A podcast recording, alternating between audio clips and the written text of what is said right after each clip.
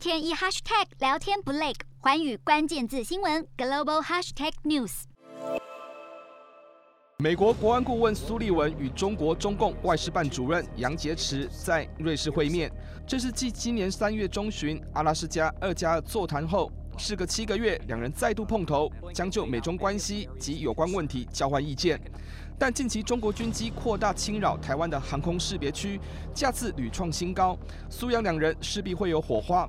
会否重演上一次剑拔弩张、针锋相对的情景，受到关注。美中关系回不去，这是既定的客观事实。进行再多的会谈与对话，两国打从心里就没有信任，更有谁都不服谁的情节。那么该怎么看待双边各层级的会晤？其实从九月中拜登、习近平二度通话就可以窥知，各种形式的沟通管道都是要管理两国之间的竞争。换言之，竞争大于合作的美中关系早已底定。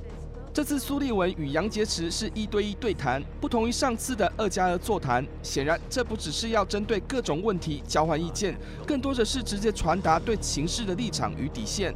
也就是说，双边领导人才刚通过电话不久，也已就整体形势有了定见。那么，如果有任何违反当时的看法，必须依照外交途径来解决，甚至直接表示关切。苏杨两人选在此时会面，确实跟近期的情势有关。中国在台海的军事行动有加温的趋势，如果美国没有严正且立即采取行动，将让中国误以为美国视而不见。倘若解放军持续试水温，增加对台武吓，这恐怕会让中国的灰色地带发挥效应。最担忧的是会有擦枪走火的可能。外交自然是优先途径。再来，对美国来说，中国对台军事恫吓，不但是削弱区域的和平稳定，更是剑指美国而来，挑战美国把维持台海稳定列入对外战略的立场，也是被美国视为美中竞争的一环。所以，解放军的肆无忌惮已踩到美军底线。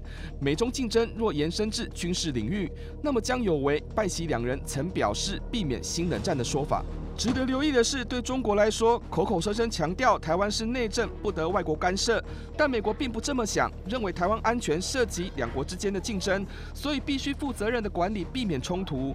倘若中方持续对台施压，违背美中建交对于和平的外交承诺，言下之意，中国在台海的军事动作不但威胁区域安定，更可能衍生外交问题。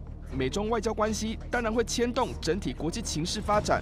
苏杨两人的一对一外交高层会面，可视为双边重建对话管道，但事实上这并不能解释为两国关系获得巨大进展。